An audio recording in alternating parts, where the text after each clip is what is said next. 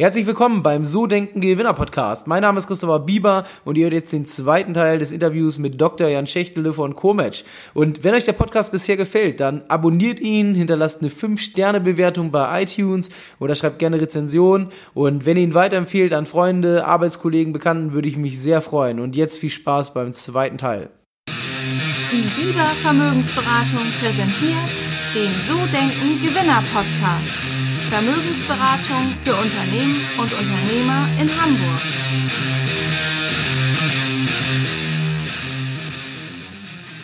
Ähm, ich möchte jetzt noch einmal darauf eingehen, weil das ist, der Podcast heißt ja auch so Denken Gewinner. Und weißt ja. du, was erstaunlich ist? Das, was du gerade beschreibst, dieses, ähm, die Angst vom Scheitern, ja das ist, wenn, wenn ich mir, es gibt ganz viele Menschen, wenn man die so von außen sieht, dann hält man die für erfolgreich und die sind auch super erfolgreich, aber ja. die sehen sich selbst immer nicht so. Ja, ganz also, ich glaube, das ist. Genau, das ist es, glaube ich, was du meinst. Ja. Diese Gemeinsamkeit kenne ich, das habe ich jetzt schon oft gehört. Und, ja. ähm, aber mal die Frage an dich, was meinst du, woran liegt das? Weil eigentlich, du sagst ja selbst, wenn man es nüchtern sieht, dann ist es erfolgreich und trotzdem nimmt man es nicht so wahr. Wodurch kommt das? Was meinst du, womit hat das was zu tun?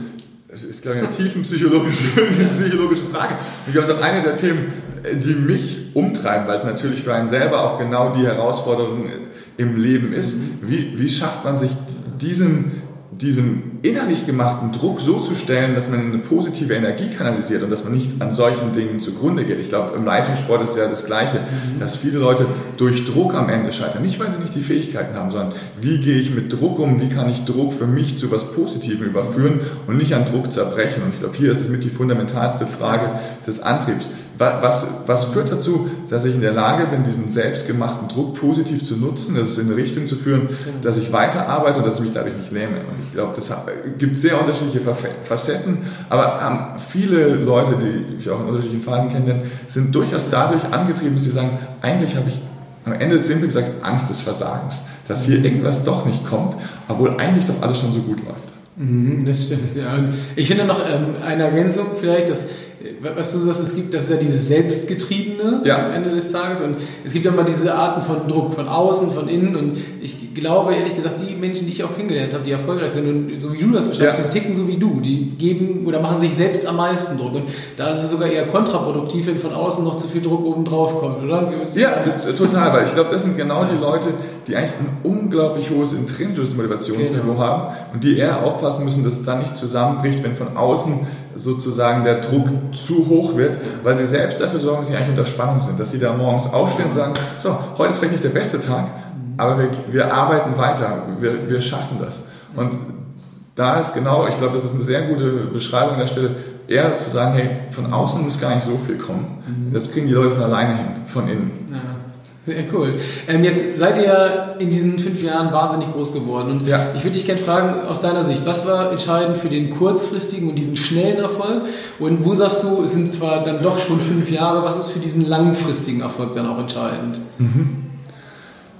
Das ist eine, eine gute Frage. Wo, wo, ich grundsätzlich sehr dran glaube, ist, dass, ja, dass eine Kultur, eine Firmenkultur am Ende äh, einfach ein, ein essentieller Teil eines Erfolges ist, dass man was aufbauen muss, mit dem sich andere Leute identifizieren können. Also wir haben mehr oder weniger am Tag der Gründung haben wir uns zusammengesetzt und gesagt, was sind unsere Werte?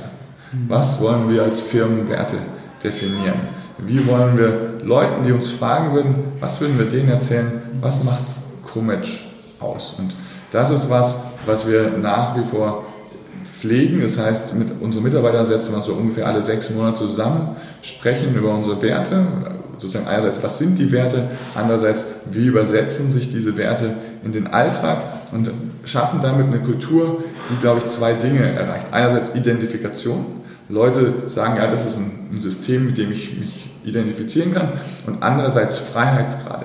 Weil die Leute wissen, wie kann ich mich verhalten. Das heißt, man kann Leute viel mehr Dinge selbst entscheiden lassen, natürlich in dem jeweiligen Rahmen, aber man kann die Leute damit eigentlich loslaufen lassen. Und das ist, glaube ich, eine der Dinge, die ich gesehen habe. Wenn man schnell wachsen will, muss man es schaffen, dass nicht immer alles auf einen selber eng zusammenläuft, sondern dass Leute außerhalb selbst des innersten Führungskreises anfangen können, Entscheidungen zu treffen, weil nur so kann man schnell weiterkommen. Wenn alles immer von oben abgesegnet werden müssen, die mhm. Prozesse sehr langsam, ja. es dauert einfach sehr, sehr langsam. Man muss es schaffen, eine Organisation zu erzeugen, die eigentlich auf allen Ebenen schnell Entscheidungen treffen kann. Jeder in seinem, in seinem Freiheitsgrad, das kann natürlich jetzt nicht unten auf einmal alles komplett abgezeichnet werden und an einer anderen Stelle weiß niemand davon. Also gewisse Dinge muss man äh, sicherstellen, aber ansonsten, dass die Leute so viel Freiheitsgrade wie möglich haben, um schnell Entscheidungen zu treffen.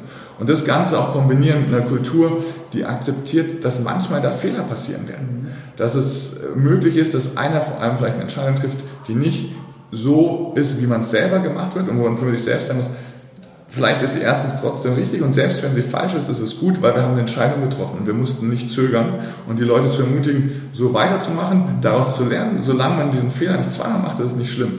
Mhm. Aber man sollte nicht aufhören, dass man Dinge versucht zu verändern und auszuprobieren und äh, damit die ganze Organisation vorantreiben kann. Also es ist Empowerment ja im Prinzip. Ne? Sehr viel Empowerment. Also wirklich, also auch wir haben sozusagen Leadership Guidelines und einer der drei Werte dort ist Empower Your Team. Mhm. Ähm, und das kann man natürlich auf unterschiedlichen Dimensionen haben. Ich glaube, es geht einerseits wirklich um Freiheitsgrade geben. Äh, mit Christoph, wenn ich manchmal abends zusammensitzt, scherzen wir auch immer und sagen, wenn wir eigentlich uns nicht ein bisschen unwohl fühlen, wenn wir nicht das Gefühl haben, dass irgendwo was passiert, was wir vielleicht nicht ganz abschätzen, wo wir auch nicht genau wissen, was passiert, dann haben wir zu wenig Freiheitsgrade. Also wenn wir das Gefühl haben, wir haben volle Rolle, dann haben wir zu wenig Freiheitsgrade in dem aktuellen Moment in der Organisation.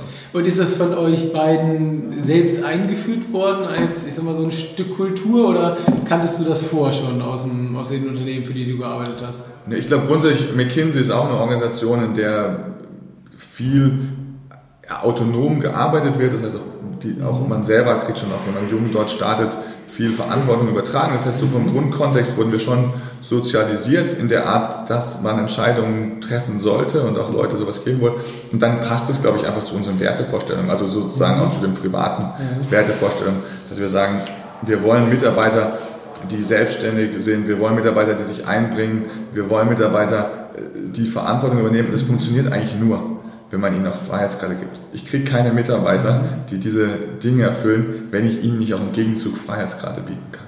Also die Guten, glaube ich, das, das ist so, ne? die wollen natürlich auch selbst... Die wollen ja selber wachsen, also es ist ja ganz normal. Auch wir haben ähm, eine, sind zu dritt in der Geschäftsleitung, einer unserer Mitarbeiter, der von Anfang an dabei war, und das ist auch genauso einer, der hat äh, möchte selber auch wachsen. Und nur wenn man ihm auch die Freiheitsgrade gegeben hat, am Anfang konnte er überhaupt sich in diese Rolle zu entwickeln. Und das hat das Team unglaublich unterstützt. Und nur durch solche Dinge, glaube ich, schafft man es auch, dass, dass die Leute mit einem wachsen und Organisationen eben schnell wachsen können. Und das Zweite, was finde ich auch in die gleiche Richtung geht, den Leuten aber auch dann Anerkennung geben für das sie was sie machen, also ihnen die Bühne zu geben, ihre eigenen Aufgaben vorzustellen, ähm, auch zu präsentieren, was man gemacht hat, um dass die Leute auch sehen, ja, was ich das ist mein Themenfeld hier, habe ich mich mit beschäftigt, das darf ich jetzt auch zeigen.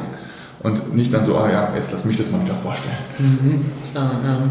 Ähm, wo wir gerade so beim Thema Team sind, das ist so der zweite Block auch, da würde ich gerne mit dir noch ein bisschen mhm. drüber sprechen. Gerne. Ähm, du hast ja gesagt, Empowerment ist eine der Grundstrukturen. Was gibt es ja. sonst noch so für, für Sachen, die ihr verankert habt? Wo du sagst, weil ich finde es wirklich ähm, sehr erstaunlich, dieses, dieses Wachstum, wenn man sich so mit dem Startup-Bereich ähm, beschäftigt. Du hast es von selbst gesagt, die meisten scheitern in den ersten fünf Jahren. Ich glaube, irgendwie von zehn, acht äh, gehen wieder von Bord, zwei bleiben nicht über, langfristig geht noch ja. einer davon irgendwie. Genau. Und, äh, noch, ja. ja.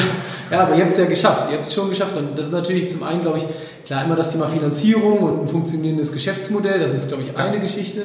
Aber viel wichtiger ist es, glaube ich, dass es gibt ja genügend Unternehmen oder selbst wenn wir im Fußball gucken, gibt es genügend Mannschaften, die Geld bekommen, aber es hilft ja nichts, wenn ja. dann der Rest nicht funktioniert. Ja. Also wie macht ihr das, dass trotzdem äh, am Ende das Ganze so funktioniert, wie es jetzt nach fünf Jahren schon ist? Mhm. Also ich glaube, es ist, wenn du sagst, was ist Team, gibt es so mehrere Dimensionen. Die, äh, ich will gerne einfach ein bisschen durch die unterschiedlichen Sachen gehen. Ich glaube, eine Ebene ist wirklich Kommunikation. Mhm. Sicherzustellen, dass man es schafft, von, von oben nach unten, von unten nach oben zu kommunizieren.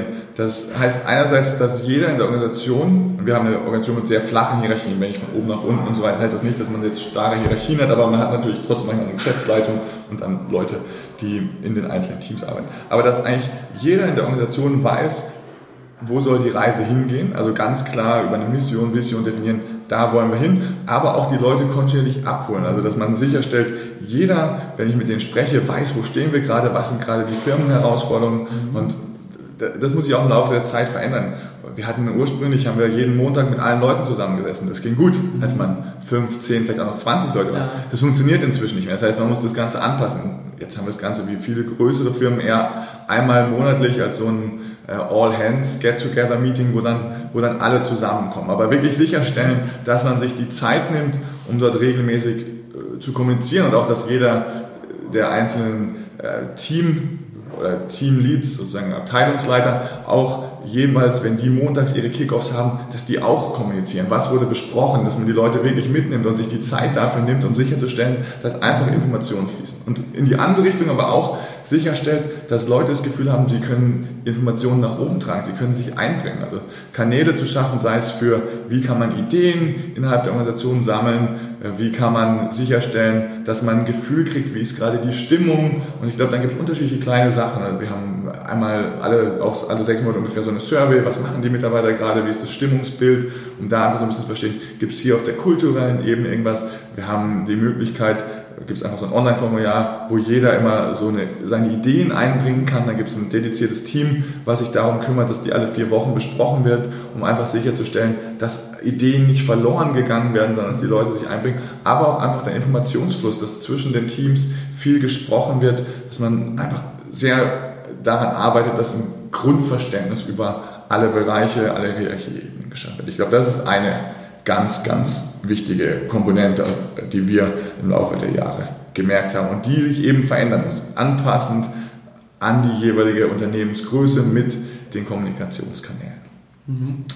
Das Zweite, was wir vorhin schon leicht hatten, ich glaube wirklich ein für alle klar verständliches und auch gelebtes Wertesystem. Ich kenne viele Firmen, die sagen, sie haben Firmenwerte, aber wenn man die Mitarbeiter fragt, wüssten die nicht mehr, was die Firmenwerte sind. Die wurden mal entworfen, wurden irgendwo hingehangen, dann hängen die vielleicht da traurig vor sich hin, aber die haben keinen Bezug zu deren Alltag. Und ich glaube, wenn man an, eine, an ein wertegelebtes Firmen oder eine wertegelebte Firmenkultur glaubt, muss man auch damit was machen. Ja, es hilft, sie präsent in der Firma zu haben, das will ich gar nicht schlecht heißen, aber das alleine ist es nicht. Das heißt, man muss darüber reden, man muss im Alltag auch immer wieder darauf Bezug nehmen. Wenn man mit Leuten spricht, auch sagen, hm, das war vielleicht jetzt nicht wertekonform, sollten wir das nicht so machen, weil das entspricht unseren, unseren Firmenwerten und äh, damit für alle klar machen, diese Werte sind auch relevant. Die sind nicht nur irgend so was, was wir da hinhängen, sondern das, das betrifft unseren Alltag und äh, die Werte vielleicht auch nochmal ein bisschen differenzieren, zu sagen, es gibt einerseits die Grundwerte, die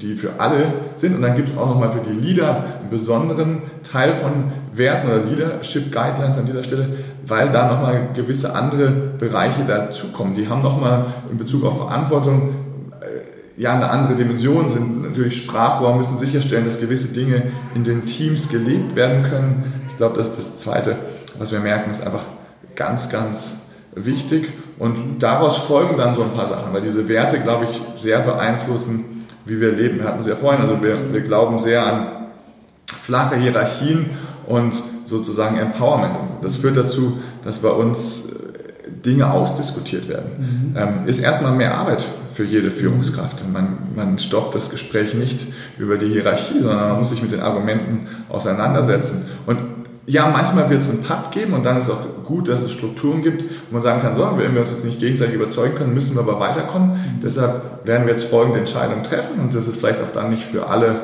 immer der Konsens, aber man hat vorher darüber gesprochen und das ist, merken wir, äh, unglaublich stimulierend für die Organisation, weil einfach ganz viele Leute sich Gedanken machen und Ideen einbringen können. Also man spricht über das Warum auch ein Stück weit. Genau, ganz viel über Motivation oder hinterfragt Sachen, ähm, was, was passiert hier gerade, äh, sollten wir es nicht so machen ähm, und äh, den Leuten will ich auch zuhören, verstehen, okay, warum schlagen die es vor? Nee, okay, das sehe ich jetzt anders, deshalb würde ich trotzdem Folgendes vorschlagen und dann auch die Leute zu überzeugen und nicht nur sagen, wir machen es jetzt so, sondern sicherstellen, dass die auch die Motivation hinter Dingen verstellen, weil man dann auch viel leichter manchmal Sachen machen kann, die vielleicht nicht so populär sind, aber wenn man die Leute abgeholt hat, wenn man ihnen den Kontext erklärt, dann funktionieren gewisse Dinge einfach besser.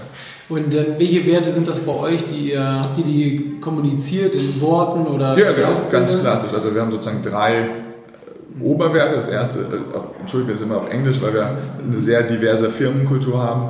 Das erste ist create an fun ein Fun Working Environment for Ambitious People. Mhm. Und da kommt noch rein ein Unrivaled and Fun Working Environment. Also sozusagen, was ist das erste davon? Wir wollen, dass es, es soll Spaß machen. Wir wollen nicht eine Ellenbogengesellschaft, das ist dieses Unrivaled für uns und dieses Fun Working Environment. Wenn man ins Büro kommt, da ist man eine gewisse Zeit am Tag, dann soll das Ganze Spaß machen. Mhm. Und dann der zweite Teil davon, for ambitious people. Wir wollen zusammen was erreichen. Wir sind nicht nur hier, weil wir einen guten Tag haben wollen, sondern weil wir zusammen was verändern wollen. Das ist sozusagen der Wert, der sich sehr mit uns als Organisation beschäftigt. Wie wollen wir gewisse Dinge machen? Und dann ist der zweite große Wert, wir sind eine Dienstleistungsfirma. Wir, wir, haben einen Service, den wir anbieten. Und da kommt der Kernwert raus, provide best possible service. Mhm. Kurz und knackig. Und dann haben wir natürlich zwei Seiten. Mhm. Das heißt, happiness for our consultants and success for our clients. Mhm. Die Berater sind happy, wenn sie Projekte kriegen. Die Klienten haben Erfolg, wenn wir ihnen gute Berater anbieten. Es hört sich ja erstmal ziemlich banal an, aber das heißt, ein totales Mindset in Bezug, wir haben hier den bestmöglichen Service zu bieten. Wir sollten versuchen, alle, selbst wenn es manchmal Dinge gibt, nicht auf dem Rücken irgendwie vom Klient oder vom Berater auszutragen, sondern sicherzustellen, dass für ihn das Produkt so simpel wie möglich ist und Dinge dann vielleicht eher nach innen zu ziehen, um sicherzustellen, dass die Dinge funktionieren. Und das dritte ist dann eher ein allgemeines Bild, wenn man sagt, wie wollen wir uns eigentlich, wie, wie wollen wir uns geben, wie wollen wir uns verhalten als Organisation, das dann ist behave responsibly um, and respectful. Okay. Also wo es darum geht, das Miteinander. Genau, und auch sozusagen nicht nur das Miteinander mit den Menschen, sondern auch Responsible geht auch so ein bisschen Richtung Umweltschutz. Mhm. Was können wir da machen? Das sind so die Aber schon relativ eigentlich drei Sachen, die gar nicht so, ich sag mal, unnahbar sind, sondern wo man schon, die, die schon das Ganze auf den Punkt bringen eigentlich. Genau, und, auch, und dann werden die auch runtergebrochen, nochmal auf Unterebenen, äh, wo dann auch jeder sagt, okay, was kann ich damit machen und vor allem, wie kann ich das in den Alltag übertragen? Also die Diskussionen mit den Mitarbeitern drehen sich ganz oft darum, okay, dieser Wert ist ja das eine, aber welche Implikationen hat dieser Wert auf unseren Berufsalltag? wie, wie verändert das, wie wir miteinander umgehen, wie wir gewisse Dinge machen. Und das ist, glaube ich, das Wichtige. Sicherstellen, dass diese Werte eben sich widerspiegeln in der Art, wie man täglich arbeitet. Okay. Na gut, und macht ihr denn auch bestimmte Team-Events, irgendwas, um das zu implementieren? Oder wie, wie stellt ihr das sicher, dass also wirklich nur über die Meetings wird das immer nochmal aufgehangen? Weil du hast es ja selber gesagt, diese Werte gibt es auf dem Unternehmen, aber ja. dass gelebt werden, ist ja noch was ganz anderes. Also ich glaube, da, dazu das Wichtigste ist, also für rein die Werte, dass jeder sie präsent hat, sind wirklich diese zweimal im Jahr diese Gespräche dafür wichtig und in jedem Onboarding, wenn neue Mitarbeiter kommen, werden diese Werte auch vorgestellt. Ich glaube, das stellt sicher, dass jeder sie einmal gehört hat. Mhm. Und das ist die halbe Miete. Die andere Miete ist wirklich immer wieder darauf verweisen, äh, darauf Bezug nehmen, sicherstellen, dass Sachen so gelebt werden in der Organisation. Es gibt auch viele Team-Events und so weiter, aber ich würde sagen, die sind nicht dafür da, dass die Werte werden. Die sind dafür da, dass wir diese Fun Working Environment haben. Mhm. Ja? Okay. Es macht Spaß, wenn man zusammen abends äh, eine Motto-Party hat. Es macht Spaß, wenn, wenn man irgendwie eine schöne Weihnachtsfeier oder ein Sommerfest hat. Ähm, aber das ist nicht der Wert. Das ist eine Konsequenz aus dem Wert, weil wir sagen, wir wollen eine Fun Working Environment als einen Wert haben. Aber der Wert kommt eigentlich nicht dadurch. Der kommt eher damit, dass man sich damit auseinandersetzt und dass man es eben für die Leute transparent macht und auch manchmal erklärt, warum wir gewisse Dinge machen und dann gerade aus der Führungsebene Bezug nehmen, entsprechend unserer Werte machen wir Folgendes oder wir glauben, dass es gut ist. Einer, take fact-based decisions ist auch einer dieser, dieser Werte, dass wir sagen, ja, lasst uns bitte, wenn Vorschläge kommen, haben wir die richtigen Informationen? Müssen wir nochmal irgendwo tiefer reingehen oder können wir auf dem, was wir bis dahin haben, schon die bestmögliche Entscheidung treffen? Das war der zweite Teil des Interviews mit Dr. Jan Schächtele von Kometsch und ich freue mich, wenn ihr nächste Woche wieder beim dritten Teil mit dabei seid und äh, noch eine Kleinigkeit in eigener Sache. Wir suchen immer noch Mitarbeiter in Hamburg. Wenn ihr jemanden kennt, der gerade unzufrieden mit seinem Job ist, der sich weiterentwickeln will, dann gebt ihm gern mal den Tipp, kann sich gerne bei mir melden direkt, einfach eine E-Mail schreiben an christopher.sodenkengewinner.de oder auf Instagram oder Facebook anschreiben und ich freue mich dann, wenn ihr nächste Woche wieder mit dabei seid. Ciao, ciao.